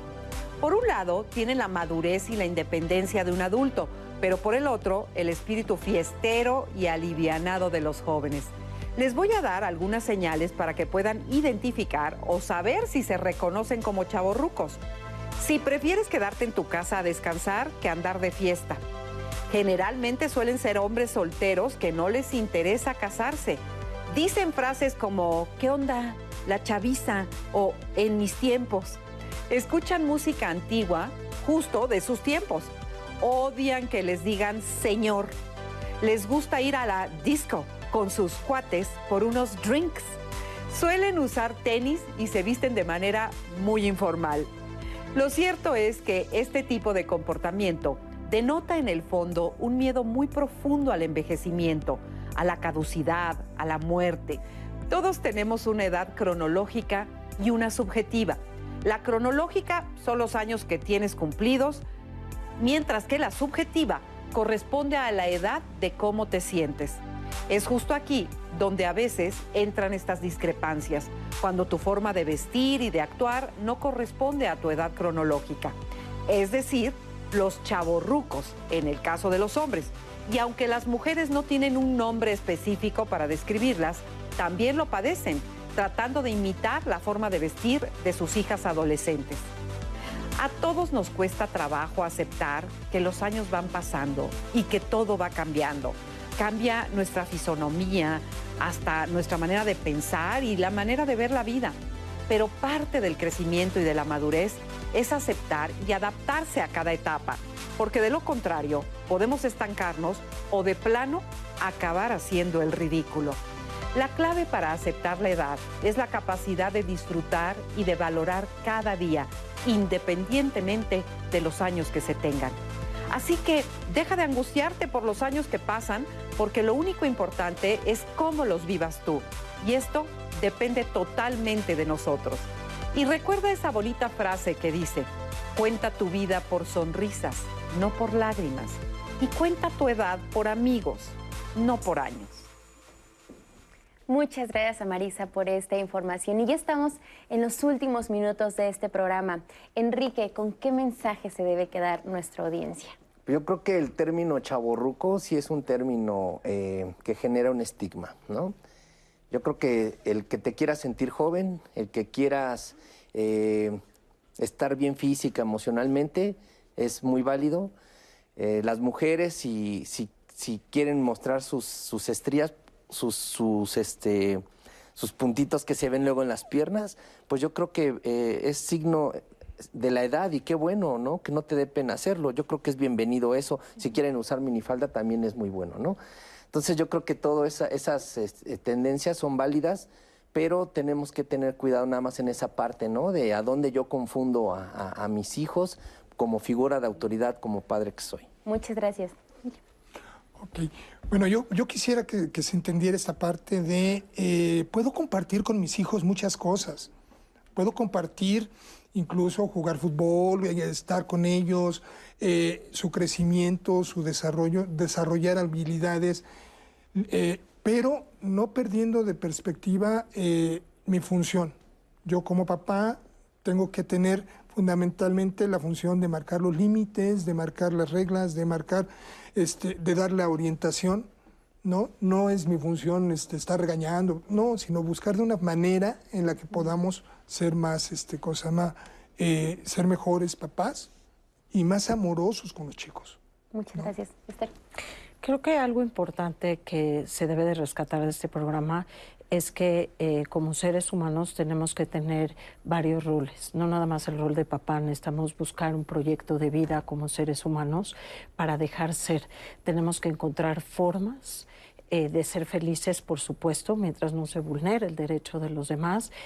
Tenemos que encontrar la forma sí de ser felices, pero eh, sin pisotear los derechos de los demás. Podemos ser extraordinarios padres, tener una linda comunicación, podemos ser padres amorosos y no por eso nos tenemos que convertir en los amigos de nuestros hijos. Y yo creo que un mensaje muy claro que debemos dar a la sociedad en general es que tenemos que revisar nuestras políticas, tanto educativas como sociales, para darle cabida a la sociedad para eh, poder educar a los adultos mayores, no nada más, y a los adultos jóvenes, para que puedan insertarse en la sociedad y no se sientan con esta sensación que no pertenecen, y revisar estas políticas para que puedan pertenecer también a la sociedad. Sí, muchas gracias a los tres. Sin duda alguna, un tema que escala diferentes niveles, social, personal, familiar, y que esperamos que esta plática les haya ayudado mucho, tanto como a nosotros. Nos la pasamos muy bien y como siempre agradecemos su participación en nuestras redes sociales. Rose. Cierro con el comentario de Juan Francisco Solís. Me parece que las personas chaborrucas no entienden la madurez. Son necios en mantenerse jóvenes. Solo les interesa una cosa, su ego. La edad adulta te va situando dentro de la madurez. La aceptación de uno mismo está dentro de uno mismo y del otro. Muchas gracias, Rose. Gracias a ustedes, especialistas. Que tengan un muy buen día. Los invitamos a que continúen con nosotros aquí en la señal del 11. Hasta pronto.